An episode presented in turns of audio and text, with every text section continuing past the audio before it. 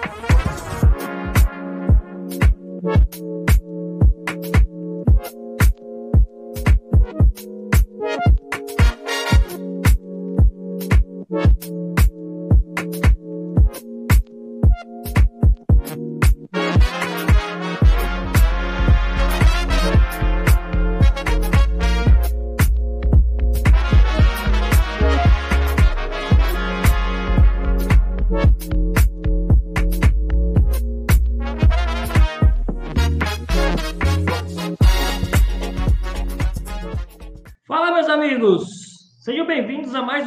Podcast.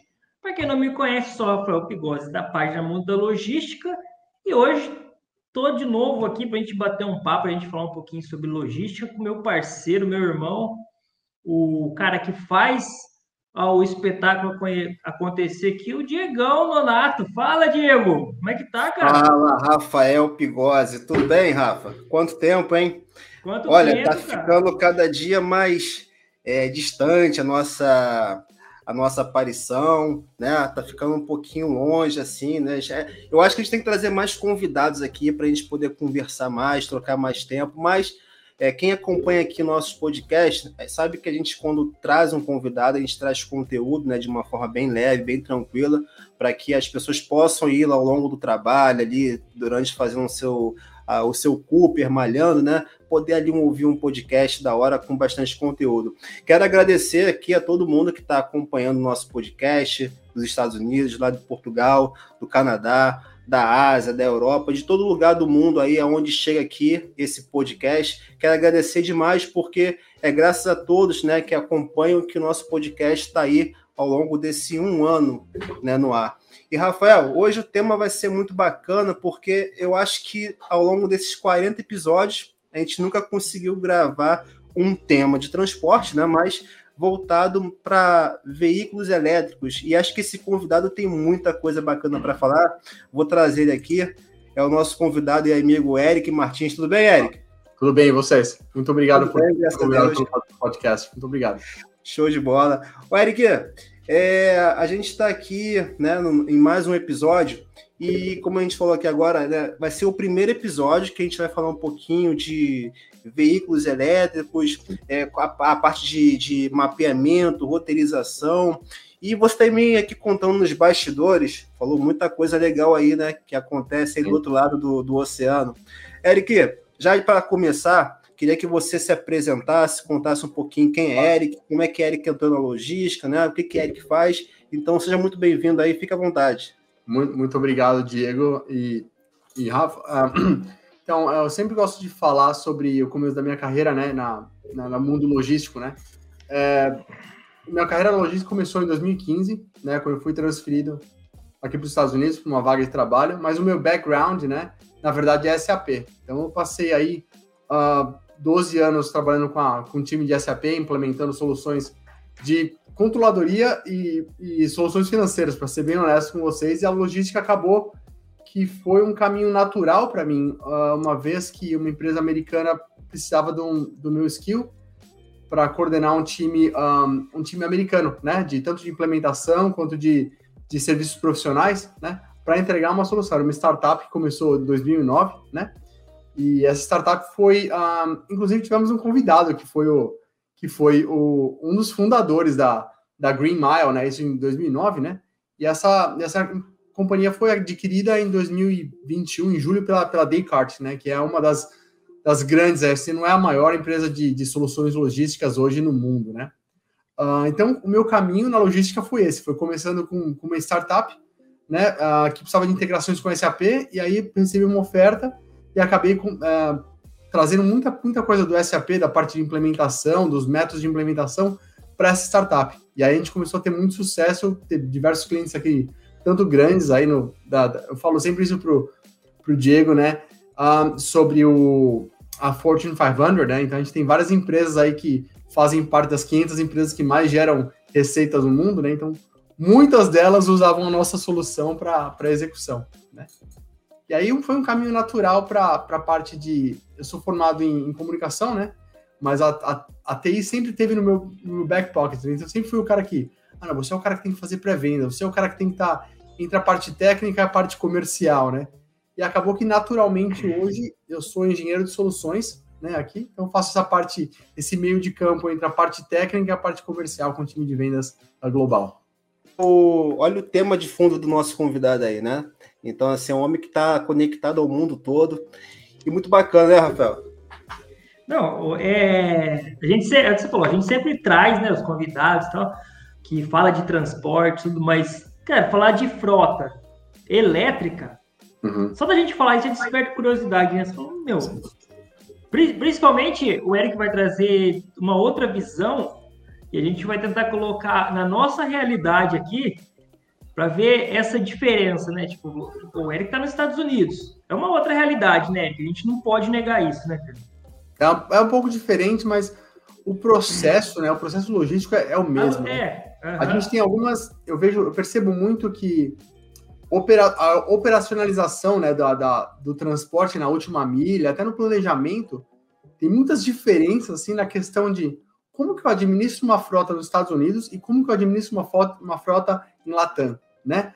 A gente tem diversos tipos de métricas diferentes baseados na, na cultura local, né?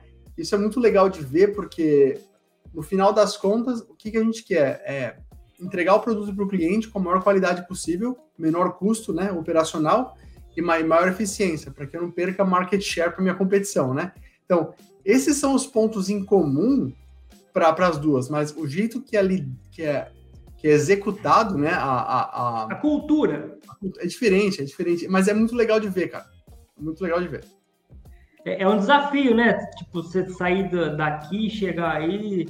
Assim, desafio. Eu acho que isso aí é até, assim, motiva, né, meu? Porque você fala, pô, cara, é um negócio. Às vezes o pessoal assusta, mas a hora que você chega e fala que um aprendizado, essa, esse desafio motiva, acaba motivando, né?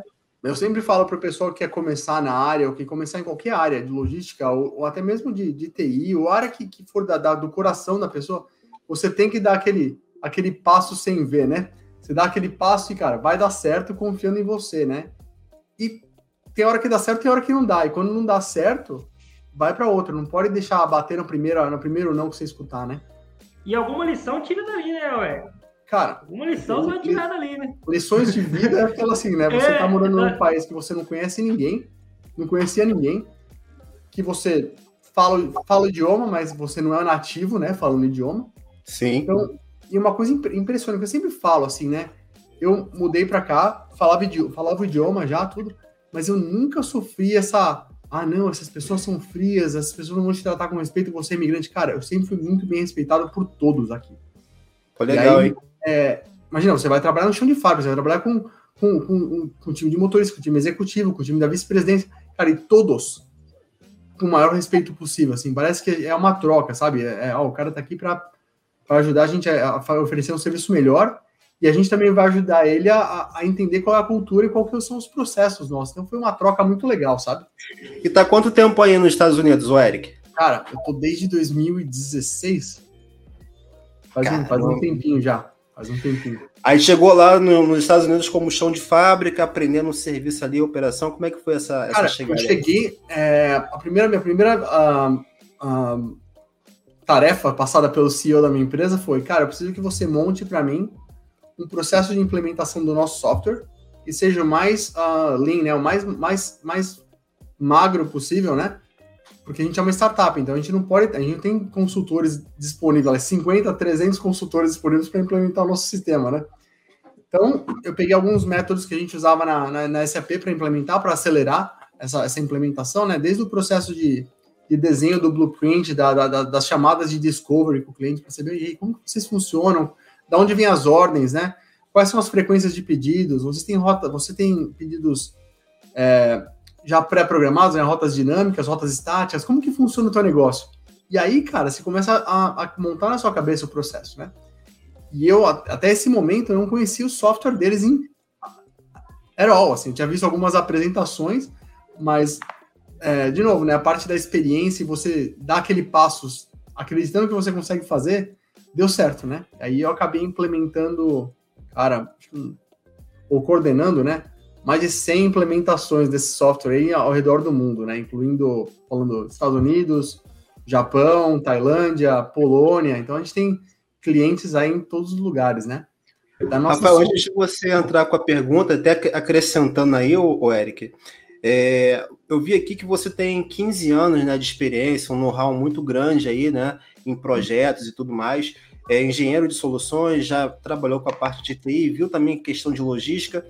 E antes de a gente entrar aqui né, na, na, parte, na, no tema de logística, na questão de frotas, né, eletrificação, né, como é que a gente abordou lá atrás, como é que você conseguiu é, entrar? Tipo assim, como é que você, de todos os projetos que você já participou, de todos os nichos que você já viu, como é que a, a parte de eletrificação de frotas te, sei lá, te agarrou, te consumiu e você decidiu estar tá voltado aí para essa área?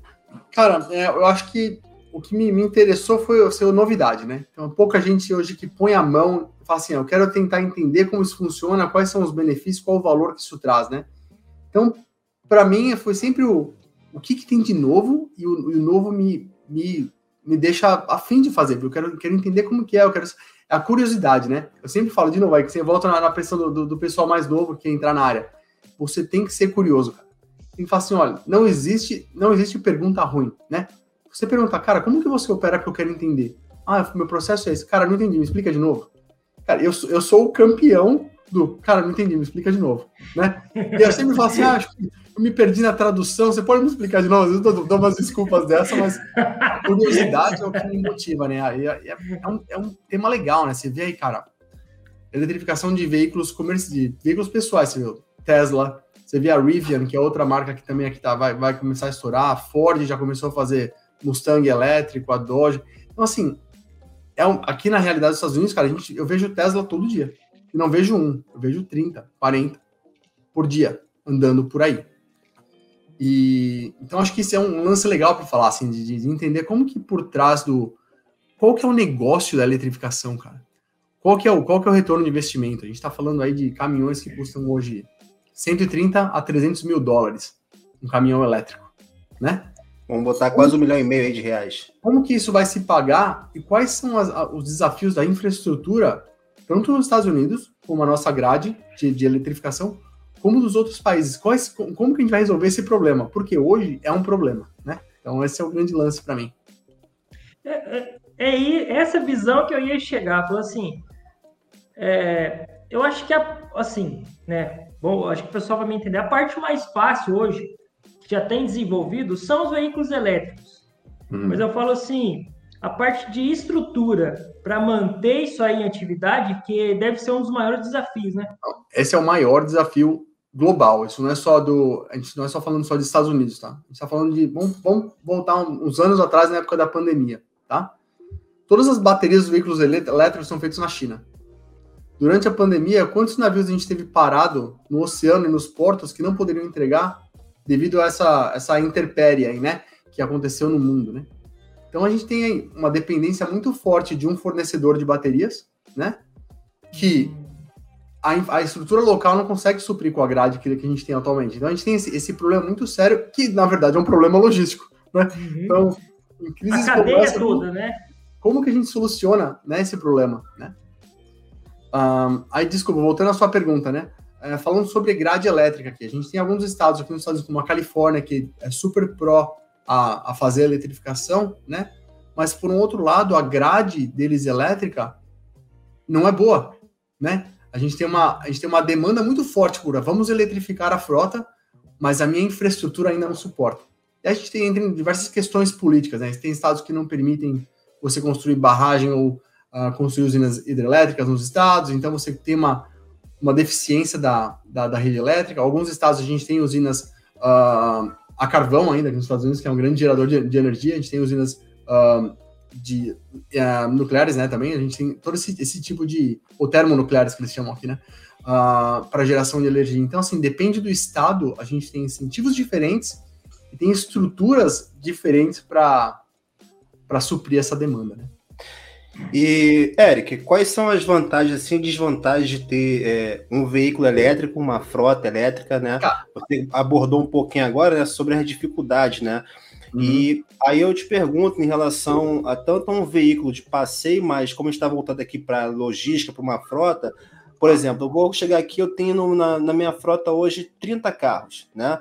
E aqui no Brasil, é lógico, por mais que tenham já alguns postos aqui no Rio de Janeiro, é, São Paulo, que já atenda né, a questão ali para autonomia do, do, do, veículo também, né, e tudo mais. Mas quais são as vantagens e desvantagens hoje de ter uma frota elétrica? Cara, eu vou, vou, vou voltar um exemplo, você está falando de São Paulo, a gente fala de Nova York, que são as cidades irmãs, é, né? Isso, é bom, isso, exato.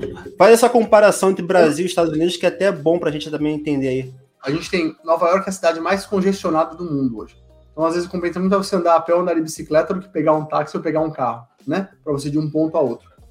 E hoje em Nova York tem uma, uma, uma lei que vai ser imposta em, em, em, em place, vai ser posta para valer, que eu não quero permitir caminhões dentro da área urbana que fiquem com o motor ligado no caminhão. Por quê? Eu tenho poluição e tenho barulho, né? Então você fala assim, pensa agora num caminhão frigorífico. Vou entregar a carne no mercado XYZ. Como que eu vou deixar esse caminhão desligado, sendo que o, que o, que o reefer, né, que é a geladeira do carro, tem que ficar funcionando, né? A frota elétrica resolveria esse problema, né? Eu tenho um caminhão elétrico, fico parado, ele continua congelando a carne, deixando a carne a, a, a carga na temperatura ideal, e eu não vou quebrar nenhuma regra, né? Tanto de barulho quanto de poluição, né?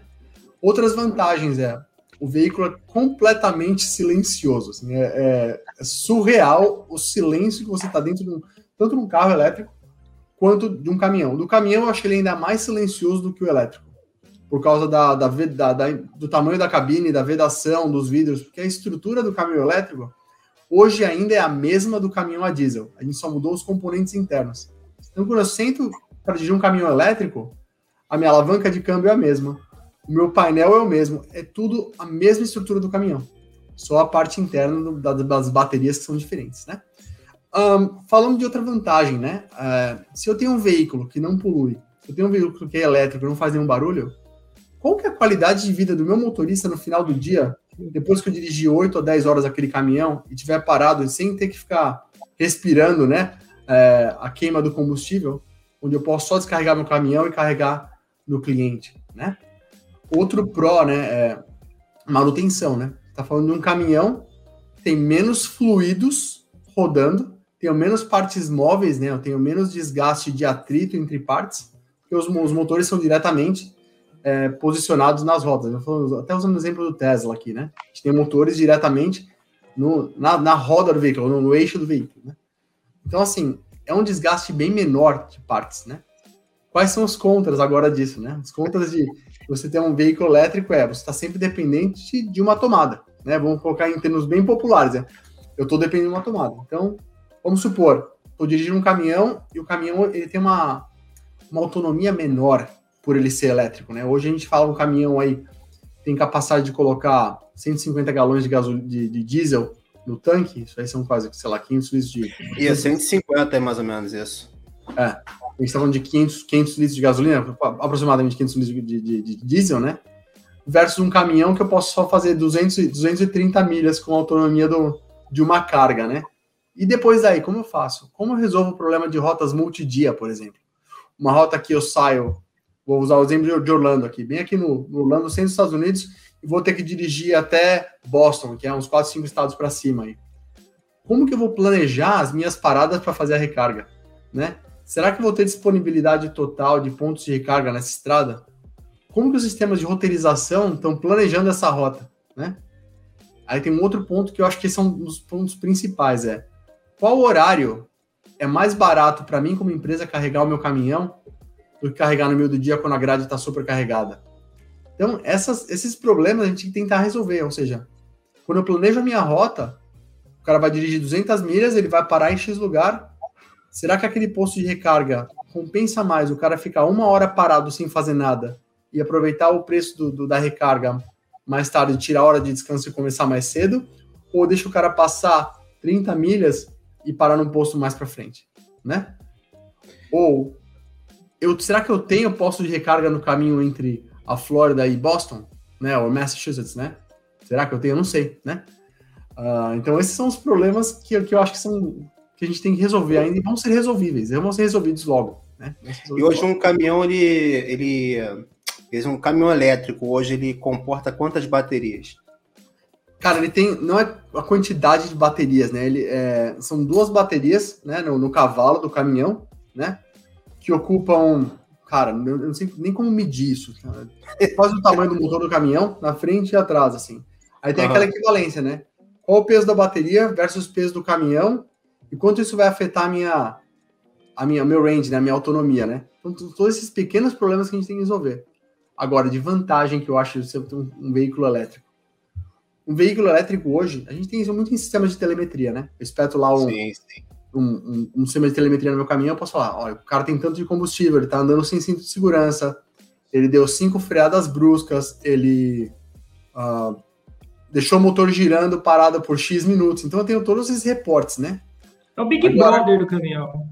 É o Big Brother do caminhão. Mas se você pensar bem, cara, uma vez que eu tô dirigindo um caminhão e acender a luz do painel com uma luz de manutenção, eu já posso automaticamente agendar esse cara para parar numa oficina e fazer o reparo que é necessário. Ou agendar para minha, para minha, para o meu shopping, né, para meu, para minha oficina dentro da minha empresa, que aquele caminhão de período a tal período vai ter que ficar parado para fazer aquela manutenção preventiva, né? Agora o elétrico. Oi. Não, não, eu vi numa palestra uma vez falando sobre logística 4.0 tal, né, C2 4.0, falando justamente isso aí, cara. Que, assim, ao, o tempo que eu vi, eu falei assim, ah, o futuro, cara, agora a gente já tá vivendo isso aí, né? Tá tipo, os, os, os, caminhões, tipo, o cara, ele não vai chegar na oficina e o cara vai ter que fazer lá, assim, ó, a gente tem que trocar isso. Não, a hora que chegar lá, o cara sabe o que ele tem que fazer já. O tempo que o caminhão vai ficar parado é. E, e assim, é o que a gente tá falando, a gente já tá vivendo isso aí, né, meu? Um negócio, Sim. pô, legal demais, cara. Eu uso esse exemplo porque é bem claro, assim, né, cara? Eu sou, nasci nos anos 80, tenho 40 anos de idade hoje, né? E quando que eu imaginar na minha vida, cara, que eu ia pegar um telefone e ia falar com alguém por câmera, ou até acender e apagar a luz da minha casa pelo telefone celular, cara? Isso, na, é. na minha época, era inimaginável. Assim, era imaginável, mas não era realizável, né? Hoje, cara, com a tecnologia, é, avança tão rápido que com essa parte de frota elétrica, eu vou poder falar assim, olha, esse caminhão aqui mudou a temperatura é, no estado que ele está atravessando. Quando muda a temperatura, eu tenho uma redução de X% da minha, da minha potência na minha bateria. E também tem uma redução na velocidade de recarga desse caminhão. Então, todas essas variáveis, cara, tem que entrar em consideração para a gente fazer uma, uma rota efetiva, né? É, que uma pergunta assim, ó, o Diego perguntou das baterias, né? É, pode até ser uma pergunta meio nada a ver, assim, mas tipo assim, o peso das baterias não até a capacidade de, de carga dos caminhões? Entendeu? Cara, não é afeta. um negócio assim. Não, não afeta, tá equalizado, assim, tá bem equalizado para ficar no mesmo peso. Tá? Uhum. É, não é, afeta. às vezes uhum. uh, você pega, ah, beleza, a gente tem duas baterias lá, mas pô, se o peso dessa bateria, o caminhão pode levar 5 mil quilos a menos do que um caminhão normal. A limitação mais é na distância, não, não é na, na, carga, porque o torque, cara, a gente tá falando de um torque de, sei lá, 790 libras por pé, por, por, por, por fit, cara, isso aí é, é, um, é, absurdo, assim. Se você for ver a conversão, né, é, é, um absurdo, assim. A gente está falando mais de range, né, de, de, de, autonomia. Esse é o grande problema. Não, e outra, eu acho, assim, eu acho super legal porque quando a gente tem alguns projetos, né, vamos supor, ah, ah a gente vê um caminhão elétrico, é, sempre coloca aquele mínimo viável, né, aquele MVP hum. lá, né, então, aí Tipo, o cara não vai, o caminhão ele consegue só 5 mil quilos tal. Pô, os caminhões já estão saindo, arrebentando tudo. Então, não tem muita limitação hoje, assim, para esse preço. Já tá com o pé tipo na porta já, assim, não, não, vamos bater de frente com, convencional mesmo. O negócio é... Engraçado que a cultura aqui, né, tem sempre o lance, eu tenho que ser o primeiro. Isso coloca uma é. gasolina na, na no, nos departamentos de desenvolvimento. Então. É, é a primeira. Cara, a gente vai ter veículo, todo mundo vai ter, mas eu tenho que ser o primeiro. Você pega e coloca. Não sei se assistir, voltar, voltar no filme, que eu sou alucinado por carro tudo, né? No Ford versus Ferrari aí, né? Fala assim, ó. A gente tem que desenvolver esse carro para ganhar da Ferrari no final da, na, na Alemã. Vocês têm recursos ilimitados e tempo ilimitado para fazer o que você precisa fazer.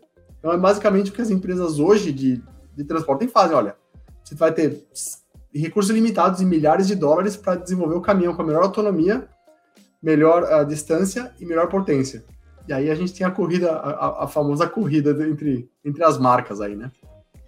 E o Eric, a gente é, falando assim sobre a questão da, da, de todos os dados, né, que a, um veículo elétrico ele, ele produz, né, para quem uhum. trabalha não somente na logística, mas também trabalha na área de TI ali, com área de dados, deve ser algo fascinante, né? Porque por todos os lados é um desafio, é, são números né, sendo expostos ali, é, dados, relatórios. E como que você vê essa parte, né? Porque assim, tem um, um, um, background ali trabalhando, um time interno trabalhando, mas também você tem uma parte operacional lá no volante conduzindo todos os veículos. Né? E você fazer essa mudança, transformação de frota e ao mesmo tempo ensinar para esses motoristas, né? contratar talvez motoristas que tenham esse, esse conhecimento, esse torna um pouco mais difícil fazer essa mudança de mentalidade, até mesmo de contratação. Como é que fica esse relacionamento aí? Aqui a gente, a gente tem alguns órgãos né, que controlam essa parte de, de, de, motorista, né, de carteira de motorista, de habilitação especial de motorista, né, que é o DOT, né, que é o Departamento de Transporte daqui. Então ele determina quais são as horas máximas do, do motorista, quais são os breaks, né? Se o motorista dirige mais que 100 milhas, ele tem que usar um, um, um ELD, né, que ele vai logar as horas e fazer, é obrigado a usar. Enfim, é, como eu vejo isso hoje, né? Como os veículos eles são muito similares, tá? Eu vejo muitas empresas internamente adquirindo um ou dois, três veículos, colocando como piloto para ver se isso vai funcionar na operação deles, né? Porque no final das contas, cara, é o quanto eu consigo entregar com menos dinheiro possível, né? Esse, esse essa é, é, é, a, é a condição zero, né? Quantos mais clientes eu consigo entregar com menos recurso possível, com o menor custo possível. Então os caras vão fazer treinamentos internos entre os motoristas deles, né? Uh, eu acho que em alguns países mais burocráticos, né? Talvez no Brasil, talvez vai ter que ter uma, uma certificação especial para aquele cara, olha, eu sou condutor de veículo classe C e também de classe elétrico, né? Eu acho que isso vai, vai, vai acontecer no futuro. Então, oportunidade de negócio para as pessoas que, né, que querem começar um negócio oh. no Brasil.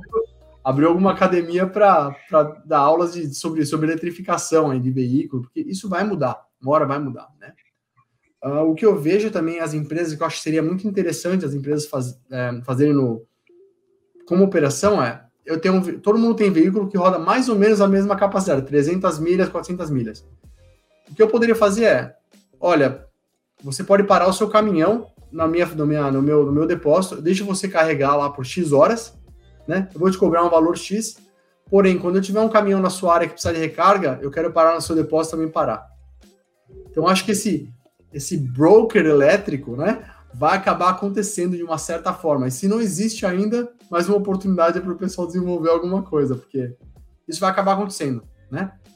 Esse lance de, de você ser um broker de, de carga de caminhão, né? Uh... Cada um, hein, cara? E assim, ó, como que o mercado é, é bacana por causa disso, né? Aí vem naquelas, daqueles estudos, não, as atividades, a, os empregos do futuro, 60% não existe ainda. E a gente está vendo existe. aqui. Não é? Tipo assim, você pega assim, cara, daqui a pouco você vai ter é, frentista de caminhão elétrico. É, vai ter. O que vai acabar tendo uma hora, cara. É, é então. Eu falo realidade daqui, tá? Eu tenho estados onde eu, eu abasteço meu, meu carro, eu paro no posto, passo o cartão e abasteço. Tem estados que, por lei, é obrigado a ter frentista. Você para o seu carro e o cara, o cara abastece. Então, como eu falo muito do, do, do perfil Brasil e Estados Unidos, né? Aqui, como é muito livre, muito aberto, cada estado tem o poder de definir quais são as regras locais. Então, talvez no Legal, futuro, cara, eu não, não precise ter é, o frentista. O cara vai, como um posto da Tesla, né? O cara para o carro lá no, no Supercharger, passa o cartão, fica assim no Netflix na tela do, do, do computador, carrega o carro dele e vai embora. Agora, como a gente fala de carga e tempo de carga, né? Uh, eu tinha até, até um, uma, um exemplo bem claro aqui de, de investimento sobre, um, sobre eletrificação, né? Então a gente está falando aqui assim de quanto custa. Vou falar uma empresa que faz isso hoje, cara, é a Volvo, tá? É, é a Volvo. A Volvo ela vende o caminhão elétrico e ela também vende a eletrificação da sua, do seu depósito. Ou seja, ela vai lá no seu depósito e constrói os pontos de carga para você carregar seus veículos. Aí tem um grande lance que é, um, que é uma, uma tabelinha né, que fala assim: olha, uh, se você construir um, uma, um, ponto de carga no seu veículo, vai te custar 50 mil dólares. Tá? mas para carregar o teu veículo vai demorar 7 horas, né? E para eu te entregar esse posto, né, esse, essa ponto de recarga vai demorar de 4 a 5 meses, né? Vamos de 50 kWh aí. Se a gente mudar isso aí para de 100 a 200 kWh, eu consigo caminhar, carregar o caminhão em 2 horas e meia, 3 horas, só que o custo disso vai para 200 mil dólares, 180 mil dólares para eu criar esse posto. Se a gente fala agora, é, vou colocar 350 kWh aí, tá? Eu consigo carregar o teu caminhão em uma hora e meia, uma hora e quarenta, só que o custo para criar esse posto para você é um milhão de dólares, né? Então, sim, tem esse.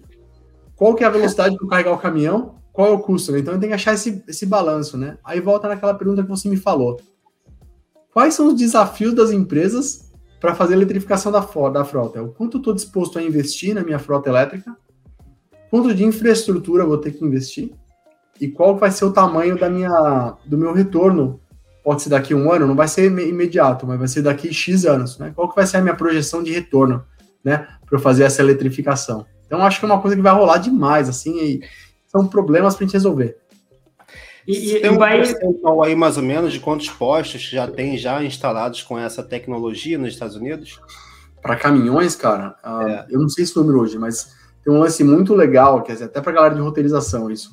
Cada posto, cada ponto de recarga elétrico criado no país eu sou obrigado a registrar latitude, longitude e endereço desse posto no site do governo. É mesmo? É. Então hoje tem empresas que mapeiam esses postos e te vendem comunicação via API. Fala assim: olha, você tem um sistema de autorização?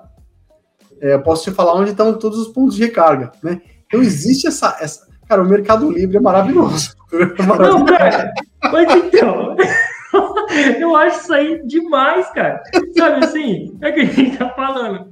Ó, às vezes tava em sala, você ia falar com os alunos, falou assim, ó, não, a tecnologia vai vir, aí vem sempre aquela pergunta, né, Eric? Não, vai acabar com os empregos, porque o tanto de oportunidade que o Eric já colocou aqui, entendeu? Ó, é, até mapear para recarga elétrica você pode desenvolver, você pode criar uma empresa. É, né? é, aí já é realidade, né? Mas aqui, realidade, aqui... cara. É uma coisa que você pega dois caras aí, um cara que é muito bom de programação e, então... um cara que é bom vendedor, cara, você tem um negócio de um milhão de dólares. É, é, e aí o cara, tipo assim, ó, você pega uma solução dessa, você que é de TI, o Diego aí, ó, você, você entrega pro cara que tá precisando roteirizar. O cara vai falar assim, meu amigo, vem aqui, Dá um abraço aqui no papai, aí, que eu não sei onde tá, ué. O que que acontece, né? Aí acontece a geração de riqueza, né? Eu sempre gosto de fazer esse, esse paralelo.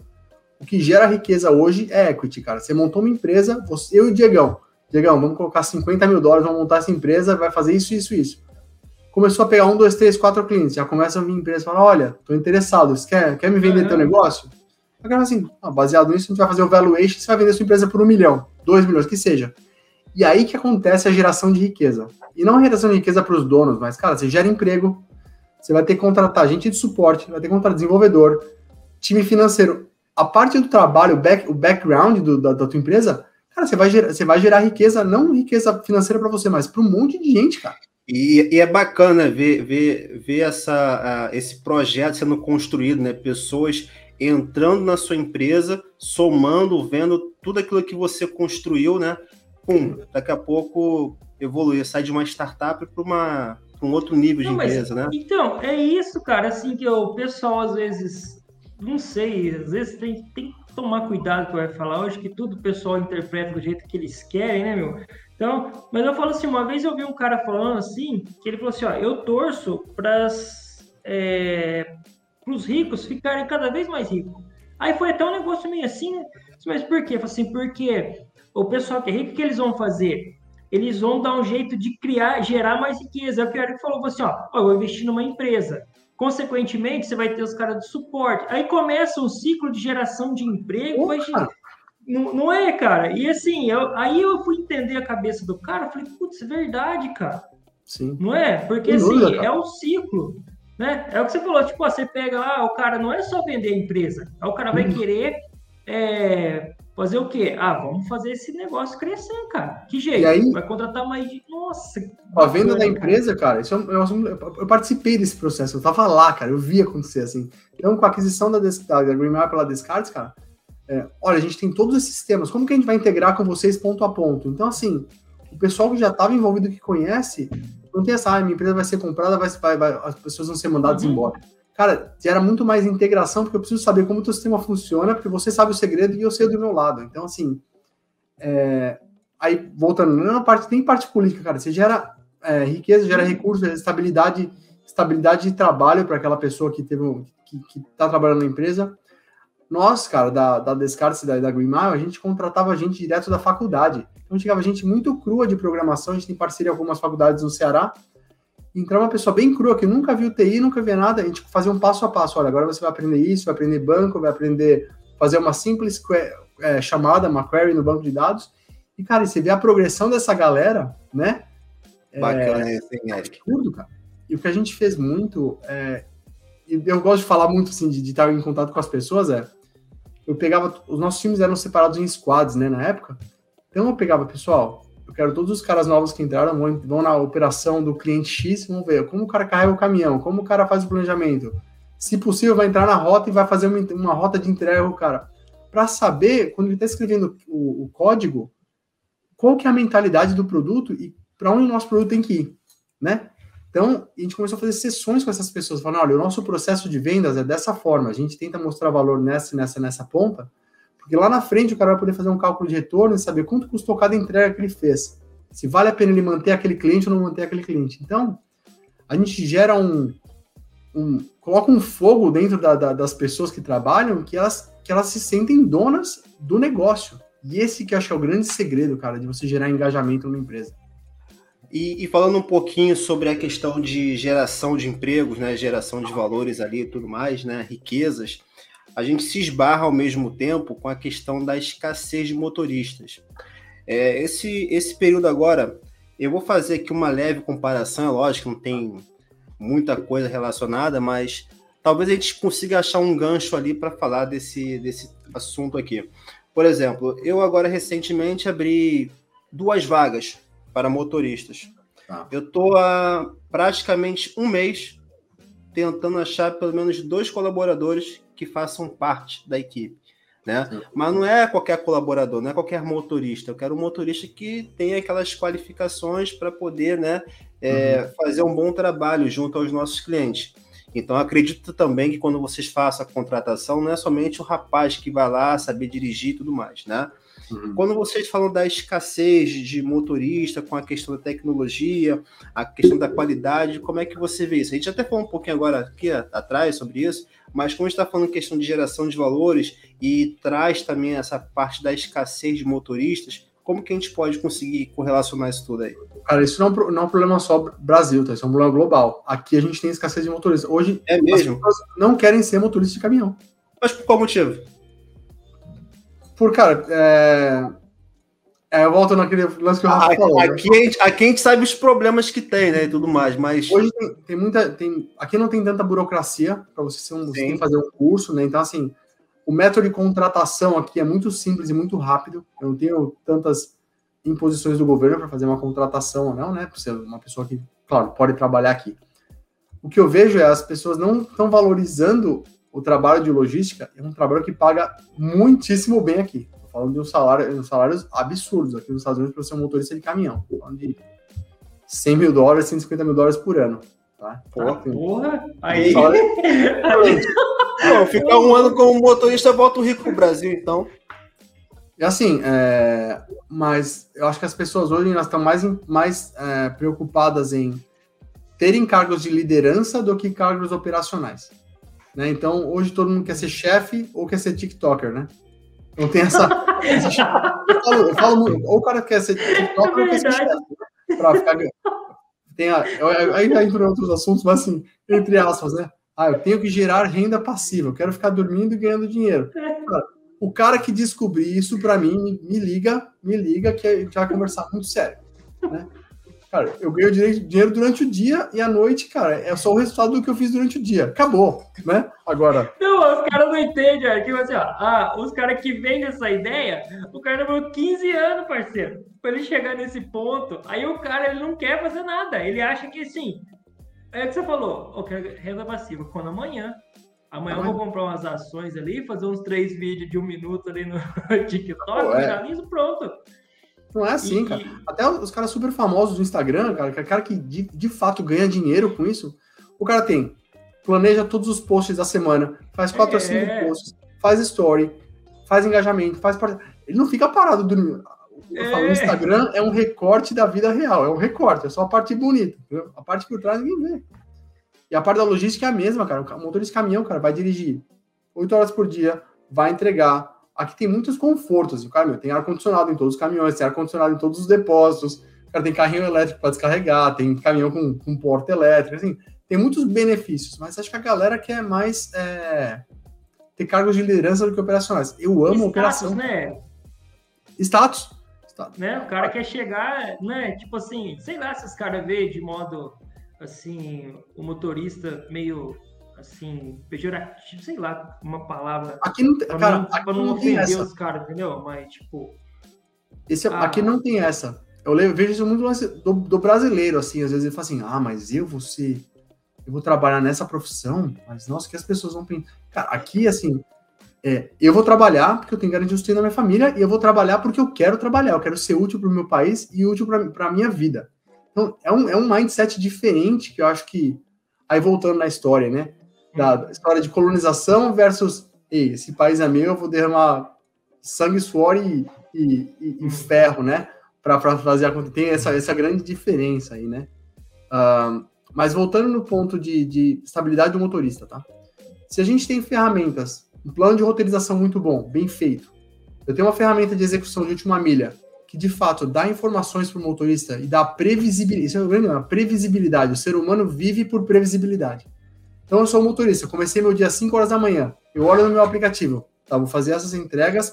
Se eu fizer tudo do jeito que está programado, às 6 horas da tarde eu vou parar meu caminhão de volta no, no, no depósito, vou ligar para minha esposa e vou levar ela para jantar. Ou vou chegar a tempo em casa para aproveitar um tempo com a minha família. Ou vou aproveitar e conseguir ver meu jogo de futebol.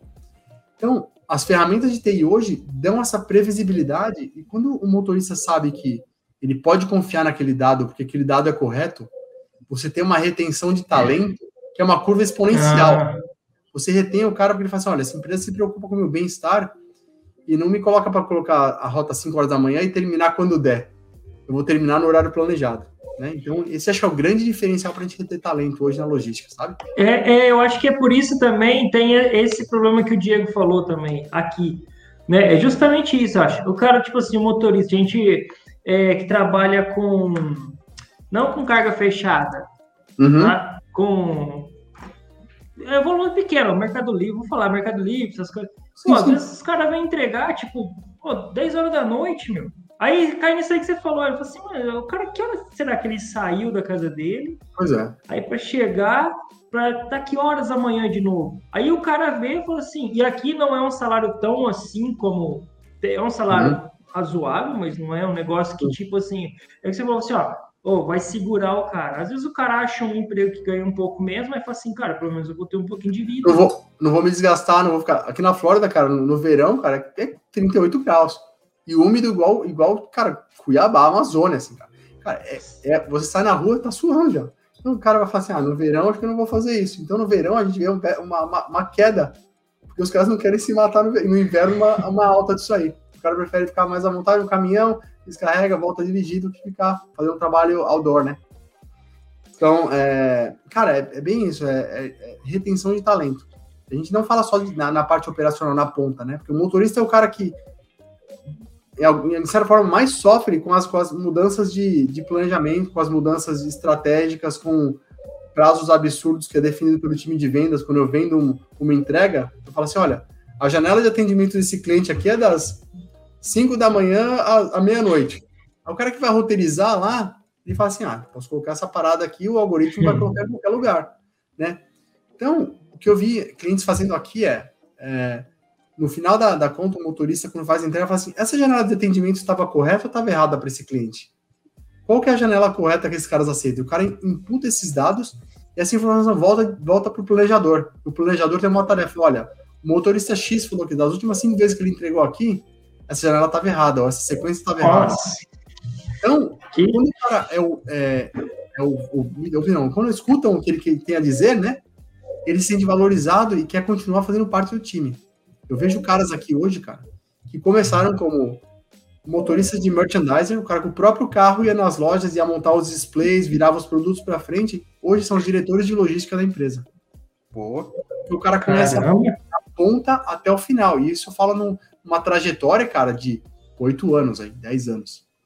Para o cara ser um cara que começou como um caminhão trabalhando com, sei lá, 30, 40 mil anos, 20 mil, 25 mil anos como, como merchandiser, e tá, e tá passando aí dos, dos 200 mil num, num, num desk job, né, no, no, escritório, mas que conhece a logística de um jeito empírico. O cara tava lá, o cara tava dirigindo o caminhão. Ele, ele viveu os problemas, né? Ele não imagina como é, né? Um dos meus melhores amigos do trabalho era, era, era motorista da, da FedEx. E hoje é um dos caras que mais conhece logística que eu conheço, assim, é, é de bater papo de ser um outro nível. Assim, né? Então, tem essa, essa, essa progressão e essa, essa cultura de se eu fizer melhor, o meu chefe vai, vai, vai, vai, vai, vai, vai, vai, vai ter visibilidade melhor para ele, eu vou ser promovido ele também. Então é todo mundo trabalhando por um todo. Não é a, individualidade, né? É o, é o grupo, né? O espírito do grupo. Esses 15 anos aí ou mais, Eric, você trabalhando aí com tecnologia, soluções, projetos, né? Acho que você já deve ter perdido as contas de quantos projetos você participou, né? E viu resultados aí satisfatórios. É, aí eu fico naquela curiosidade, né? Porque a Descarte, a, startup também que você faz aí, a, a entrega soluções, além de ela ter um, um trabalho bacana, né? Projetos aí que é, integra e, é, pessoas, né? Faz aquela pessoa participar, ser parte integrante da, da equipe, mas vocês também são. É, vocês também querem ver números, né? Não é somente chegar ali, né? Bater palma, vocês querem ver números acontecendo.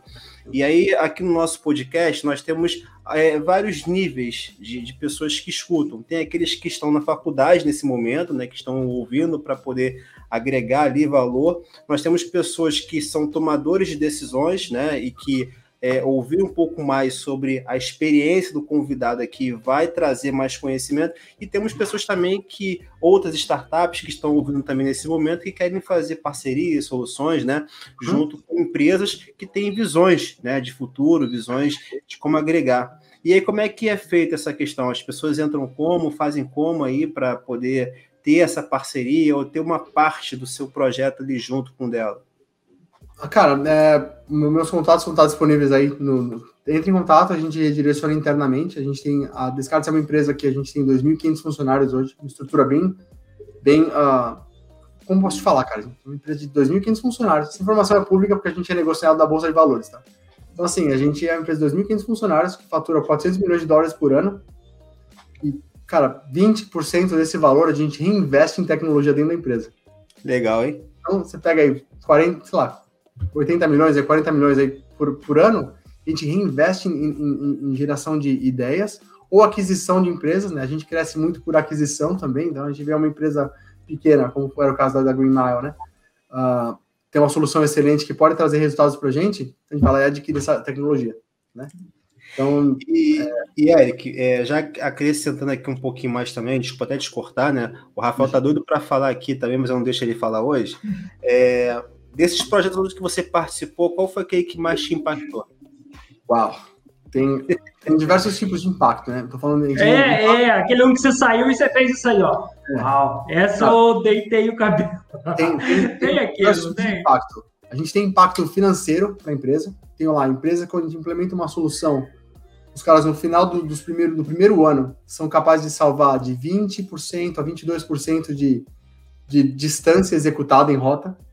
A gente tem cara que economiza 14% de tempo total de rota. No final das contas, os caras aqui são pagos, são pagos por hora. Então, se eu falo 14% de, uma economia de, de hora de motorista, isso representa milhões de dólares, dependendo do tamanho da minha frota. Né? Eu tenho também impactos onde é, uma solução integrada de logística com tecnologia promove a melhoria das pessoas como profissionais. Então, eu tenho um motorista que nunca usou um dispositivo eletrônico na vida, a não ser para atender o telefone celular. O cara vai lá e agora, pelo telefone dele, ele consegue capturar a assinatura do que ele entregou, consegue ver qual que é a parada, a próxima parada que o sistema está sugerindo para ele, baseado no trânsito, quais são a quantidade de itens que ele vai definir, em vez de ele ter que ficar baixando item, olhando nota e baixando e contando caixa? Então a gente tem essa melhoria na qualidade do trabalho da pessoa, né? na, na, retenção de talento, né? E pessoalmente, para mim, assim, né, de, de, projetos que impactaram muito, né, é, foi ver uh, empresas com recursos pequenos, com frotas pequenas, tendo resultados absurdos e reinvestindo esses resultados na empresa para crescer. Então, já vi empresa em dois, três anos dobrar de tamanho porque fizeram os investimentos corretos na parte de tecnologia, né?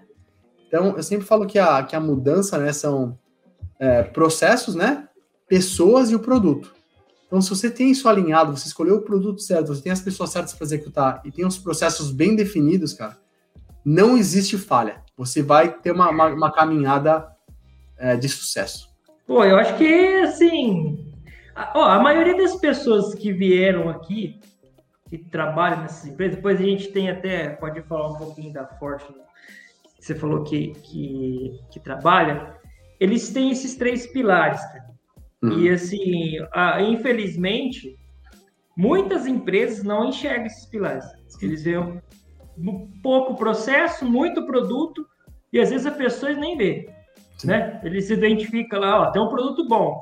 Tá, como que a gente vai vender? Quem vai vender? Não sei. O produto tá aqui, cada um se vira. Uhum. E a, a, gente tem, assim, quase unânime, né? Que, pô, se você não tiver um equilíbrio aí, meu, não vai rolar, né, cara? Não vai rolar. Não vai rolar. Tu fala exatamente isso, cara. É assim, e você pode ter o melhor produto do mundo. Se você não tem um processo definido, cara, esse produto vai ser um produto caro. Né? Você vai estar pagando por um produto que não vai entregar o que você quer. Se você, não tem você a... fazer ele ser comercializado vai custar muito para você. Vai custar caro e vai, e vai, vai demandar muito mais. Aí são aí que, que na minha opinião, as empresas quebram. Eu tenho um produto excelente, mas eu não tenho um processo de vendas. Eu tenho um produto excelente, mas eu não tenho uma pessoa por trás que sabe o, vender o valor. Não é nem vender a funcionalidade, é vender o valor que essa ferramenta vai dar para a empresa. Vender funcionalidade é fácil. Olha, esse telefone aqui tira foto, grava vídeo. Mas tá bom, qual que é o valor que isso vai te ter no futuro? É. Né? Qual a diferença que vai fazer para você, né? Qual que é, o, é o valor é, versus funcionalidade, né? Esse que para mim é o, é o, que, é o que faz empresas de sucesso hoje, vender valor. A gente, é, eu vi aqui um pouquinho do seu histórico, né? 15 anos aqui com a questão de projetos, e até você comentou lá no início também da, do, do podcast eu não vou saber falar tão bem inglês, que meu inglês é totalmente arrastado de carioca, né? Graças a Deus não tem um S aí no Fortune, né? Ah. Queria que você falasse um pouquinho aí desse, desse projeto, onde é, junta aí milhares de empresas, né? Mais conceituadas. É, Fala um pouquinho dela. Isso, não, na verdade, é só um ranking de empresas, na verdade. A Fortune 500 são 500 empresas que são as, as maiores geradoras de receita, né? Então, dentro dessas 500 empresas, a Descartes tem diversos clientes que utilizam. Eu não posso declarar todos, né? Mas a gente fala assim, as maiores companhias de entrega de, de, de refrigerante que nós temos. A gente tem as, as maiores empresas de distribuição de gás. Tem as maiores empresas de distribuição de tecnologia, né? Então, eu tenho todos esses caras embaixo do nosso, do nosso guarda-chuva. E a, Des, a Descartes é uma empresa tão grande hoje que eu tenho uma solução que é de ponta a ponta para logística. Eu falo, é, compliance. Eu quero fazer uma compra de um produto de um fornecedor no país X.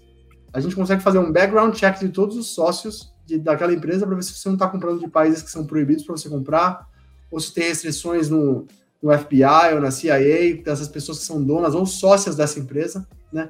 Eu consigo rastrear um produto da, da fábrica até o fornecedor original, seja na China, seja em qualquer lugar.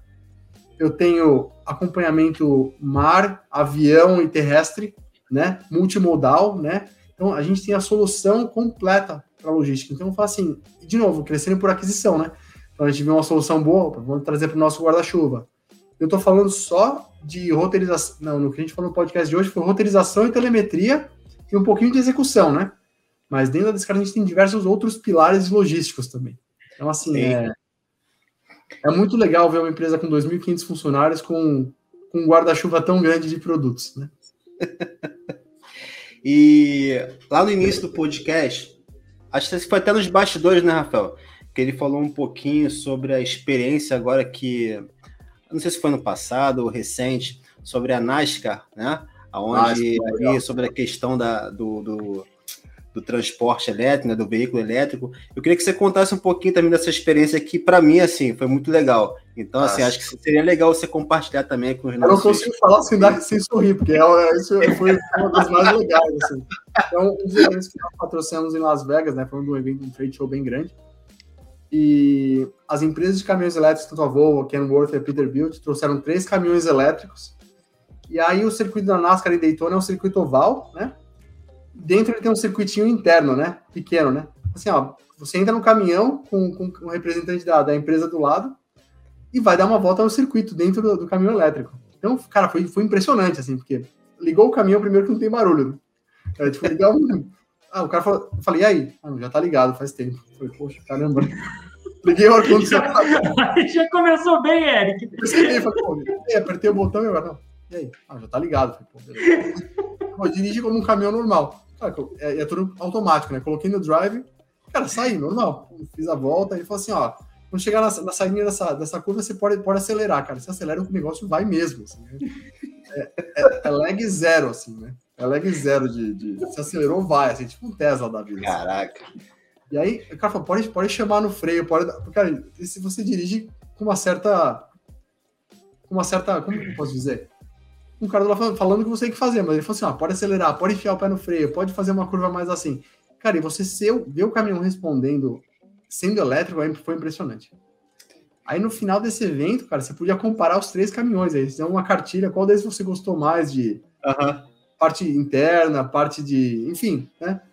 Todos eles são basicamente iguais, assim, mas tem um, tinha um lá da. É Peterbilt, parecia o Optimus Prime, cara. O negócio era enorme. Era enorme.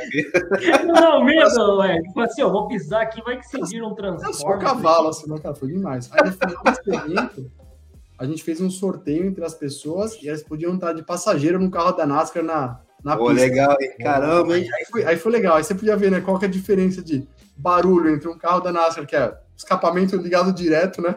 sei lá, 10 polegadas de escapamento, super alto na pista a milhão, e um caminhão elétrico. Então, assim, é, adrenalina mil dos dois, porque, cara, você subir no caminhão para dirigir, você parece andando de boi, cara. Você andando de cavalo, você vai andando de boi. Você tá lá no alto, de um boi elétrico, né? É demais, cara. Assim, foi, foi uma experiência legal que a gente teve lá em Las Vegas, assim. Não, eu, o rapaz, ele entra lá num carro desse, sem barulho, sem, sem poluir né, o meio ambiente, tudo, tudo, tudo de boa, né? E aí depois ele tem que voltar lá para a empresa dele, para pegar o caminhão dele é, combustível, né? Não, mas é um motorista pé de chinelo aqui, eu conheço que não dirige isso aí, não, porque o cara ele é guiado pelo barulho, meu. Ô, se, se, o caminhão não faz barulho, ele não sai do lugar, não. Ah, cadê, cadê, o barulho da turbina? Cadê o barulho da turbina? Cadê? Cadê o espirro da turbina? Tá chegando no final do dia. Pô, carroceria fazer um tech ali que eu sabia o que estava acontecendo. Pois é. Mas aí, só, aí tem, tem, gente que é muito purista. Eu sou purista para carro. Tem, eu, eu gosto de carro V8, enfim, eu gosto, mas aí é meu gosto pessoal, né? Agora, a gente tá falando de negócio, né? Negócio, no final das contas, Sim. é grana, né? É grana. Exatamente. E, Eric, para a gente chegar aqui ao final do nosso podcast, né? É, eu agradeço aqui ao Michel, né? Porque até ontem a gente teve um bate-papo aqui muito bacana porque ah, no final de cada podcast que ele traz, né, os convidados, a gente fala assim, pô, Michel, caramba, era para ter trazido muito mais tempo, cara. Aí ele fala, pô, mas você não tinha tempo. Se você tivesse arrumado um tempo, é, você tinha conversado com, com um convidado há mais tempo, né? Então, assim, agradecer o Michel aí, né? Trouxe o Regis, agora tá trazendo aqui o Eric também, né? Com, com um bom conteúdo também. E assim, além de fazer aqui o podcast, a gente também escuta ele, pelo menos escuto duas, três vezes para poder também ajudar a aumentar a audiência, né? Pego quatro telefones ao mesmo tempo, vou escutando lá, né? para aumentar a audiência. Mas, assim, é, para a gente chegar aqui ao final, é, durante toda a sua experiência, carreira e tudo mais, é, tem algo que você gosta sempre de compartilhar com quem está iniciando, né? Você até falou lá no início, né, que é, você até é suspeita né, em relação a, a, a, ensinar, ajudar. O que, que você mais compartilha com quem está iniciando, tanto na área de soluções, de projetos, TI? O que, que você mais compartilha? Ou não, fala de tudo ao mesmo tempo. Senta aqui, garoto. Vem aprender Cara, com o papai aqui. Eu tento ser bem transparente em todos os meus processos. Eu não guardo segredos a não ser segredos que são segredos de trabalho, segredos de, de tecnologia, falar, olha, o trabalho é esse, esse é o porquê, esse é o motivo, a gente faz dessa forma por causa disso. Eu sempre pergunto, Se você achar uma forma melhor de fazer, me fala, porque a gente vai economizar tempo. Né? Essa é a forma que eu sei, que eu faço e que até agora deu certo, né? Mas eu gosto de fazer um trabalho muito colaborativo, assim. Eu falo para todo o pessoal que trabalha comigo: sejam curiosos e tomem a frente do seu produto. Se você é dono desse produto, ou seja, você está com a parte, vamos falar, um, roteirização. Você é o cara que cuida da parte de manutenção de veículo. Cara, vira dono dessa parte e, cara, se apresenta como, olha, eu conheço essa parte, eu sou dono dessa, parte. É assim que funciona. E sempre pergunto por quê. Por que, que eu estou fazendo essa tarefa? Que, que ela vai, qual vai ser o resultado dessa tarefa no, no processo final? Porque às vezes você falando isso em voz alta com um time, explicando isso, vai gerar muito mais ideias e você vai ter um pensamento muito mais linear do que você pedir para alguém fazer e o cara executar. Faz sentido? Não, perfeito. E outra, é, isso aí gera um impacto muito grande de, eu acho, de pertencimento na equipe, né, meu? Oh. Tipo assim, na hora que você dá ouvido, porque às vezes você pegar algumas pesquisas aí, o pessoal, muita gente não sai da empresa por causa de salário. Porque uhum. elas não se sentem parte do grupo, de pertencimento. E quando você dá ouvido para elas, né? Tipo assim, às vezes é o que você tá falando. Às vezes você, você ouve uma pessoa que o cara, tipo assim, que você não dá nada, entre aspas, o cara te dá uma ideia e você fala, porra, aí é isso, é isso, é isso cara, que a gente precisava. Você fala né? e... empresas como a nossa, né? Que a gente tem operação no Brasil, e operação nos Estados Unidos, e operação na Europa, em todos os lugares. Então, assim, a gente tem que fazer isso para o cara fazer parte do todo. Ele tem, ele tem que sentir que ele, que ele, que ele é um. que o produto que ele pede lá no Amazon, na casa dele, ou em qualquer lugar, veio entregue por causa de um, um dos produtos nossos, passou pela nossa tecnologia de alguma forma, né? Então, esse é o, acho que é o grande lance de fazer a pessoa entender por que, que ela trabalha nesse negócio. Ô, Eric, a gente está chegando no final aqui e assim, é, esse tipo de assunto a gente fala, mas é verdade. Se deixar, a gente vai conversando, cara, vai conversando, sim, sim. aí vira uma novela, nem um podcast. Você vira uma minissérie, os caras têm que maratonar. E assim, a última pergunta que a gente sempre faz é o seguinte: é, todo convidado, assim, vocês têm uma experiência, pô, gigantesca. Mas a gente quer ouvir, cara, um perrengue que vocês já passaram, entendeu? Sabe aquela situação que você fala assim, meu Deus, eu não acredito que eu tô passando isso. Que às vezes na hora foi um negócio surreal. Mas agora pra gente dar risada, cara. Que ele fala assim, putz, cara, hoje a gente ri. Putz, vou, vou contar total. Aí. Mas parte de negócio ou da, ou da parte do, do, trabalho, assim? Não, fica à vontade, né? cara. Esse, agora é a hora sua, cara. Cara, dificuldades, assim, foi... Meu primeiro projeto foi bem difícil na parte de logística. Bem difícil porque é, tinha recém, recém cheguei nos Estados Unidos, né? Falava o idioma, até que falava, mas, assim, logisticamente eu não era um cara muito conhecedor, assim, da parte logística, assim. Então... Teve um, uma, situação que o cara me pediu para fazer uma tarefa, né? Um dos clientes falou: não, tem que fazer essa tarefa assim, assim. E esse aqui é o nome do, do produto. Eu falei: caramba, esse é o nome do produto. Será que eu entendi direito, né? Porque eu não queria perguntar, fiquei com vergonha de perguntar, né? Aí volta naquele: eu sou o perguntador agora. Puta, será que eu entendi? Aí eu entendi lá uma palavra, o cara fala assim: ah, 30-30, né? Caramba, 30-30, 30-30, aqui, 30-30. Aí eu vou procurar um, um brother meu que manja de 30-30 demais, assim, né? Aí na hora que eu fui ver, cara, o cara tinha falado território, territory. Eu falei, que? Cara, aí acho que o cara, o cara se ligou. Ele se ligou. Aí eu, eu falei, peraí que eu vou falar com o meu especialista de 30 a 30 aqui. Aí eu falei, aí eu falei, pô, o André Zé me ajuda aqui, não entendi. O que é. Aí o cara escreveu um e-mail pra você, pra, pra, só você ter documentado. O cara que escreveu, eu falei, eu li. Ah, é. Perrengue total. Mas assim, no final das contas, eu contei pro cara, ele chorou, ele chorou de rir. Eu, eu me liguei que você não tinha entendido, mas eu deixei acontecer um pouco, só para ver se. Até hoje, assim, aconteceu, né?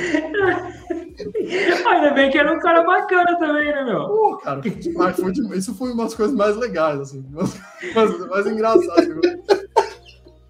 Perrengaço. É... Bacana, e, bacana. E acontece, né, meu? Você tá chegando numa operação nova, um país novo. Vai acontecer, né, cara? Não tem ah, como, né? Ah, tem o perrengue em outros países, que eu fui quando eu fui implementar um cliente no Japão e tal, a gente precisava de tradutor, né, toda hora, porque assim, eles falam inglês, mas falam bem limitado, assim. E eu fui num restaurante japonês, assim, fui num restaurante japonês tradicionalíssimo, assim, tipo, o cara, assim, era não tem como contar a experiência, mas cara, o cara pediu umas comidas diferentes. Falei, não, preciso experimentar isso aqui. Cara, você experimentou isso? Sabe o que é? Eu falei, não, ah, é tal, tal comida. Eu falei, ah, não acredito que eu comi isso cru, cara. É, é assim e, era, e era, não era peixe, tá? Era uma carne animal, carne vermelha. Eu achei, eu, eu, eu mandei pra dentro, assim. Eu falei, mano, nossa, diferente, é meio, né? Mas assim, coisas que Meio exótico, né? Exótico, exótico. Tava na chuva, fui me molhar, né? É legal demais. Legal, Eric, legal. Eric, pô, te agradeço demais aí pelo conteúdo, pela oportunidade né, que você deu aí para o podcast, podcast de trocar essa experiência, de você trazer um pouquinho do seu conhecimento aí na área de soluções, projetos, né, TI, e até mesmo com a roteirização, que foi o que a gente mais falou aqui nesse podcast. É, para quem quer te encontrar nas redes sociais, acredito mais que no LinkedIn, no site, qual é que, tem, que, você, que a gente consegue é, te encontrar aí? LinkedIn é mais, o caminho mais fácil para a gente falar de assuntos profissionais, né? Tá como o Eric Martins, né? Se você procurar no LinkedIn pode aparecer, abaixo da empresa Descartes, né? Descartes. Tô lá, acho que vocês vão colocar o link em algum lugar, eu mando para vocês depois o link. Mas é a melhor Show. maneira de me encontrar, a gente bater um papo sobre, sobre logística. Oh, maneiro. E, cara, então, Rafael, é, Estou feliz por esse podcast, né? E eu sempre, depois que acaba o podcast, eu vou lá, Rafael, por que, que a gente não convidou há mais tempo? Por que, que a gente não falou com ele há mais tempo? É, tá vendo? Culpa sua. Se você não ficasse agarrado no transporte lá, né? Você poderia conversar com mais convidados, mas enfim. Mas, se fosse tão cedo, talvez a, a, tecnologia de eletrificação não estaria pronta ainda, né? É, às vezes é hora certa, era agora, né, meu? A gente, eu queria agradecer pela pela oportunidade e visibilidade que vocês estão me dando para compartilhar um pouco do trabalho que eu faço com o time e, e, falar um pouco de logística com gente que é, do, que é do negócio também é muito legal, assim, fora do trabalho, né? Isso é muito sim, legal. Obrigado pela oportunidade mesmo. Não, imagina, a gente que agradece. Pô, foi uma, uma aula. A gente sempre traz assim, tenta é, levar nesse, nesse modo assim mais descontraído, porque eu acho que é, é, sai natural, né, meu? É o dia a dia assim. seu, então, tipo, se você trazer as experiências sua, porra, isso aí já é uma aula para nós que a gente tá aqui.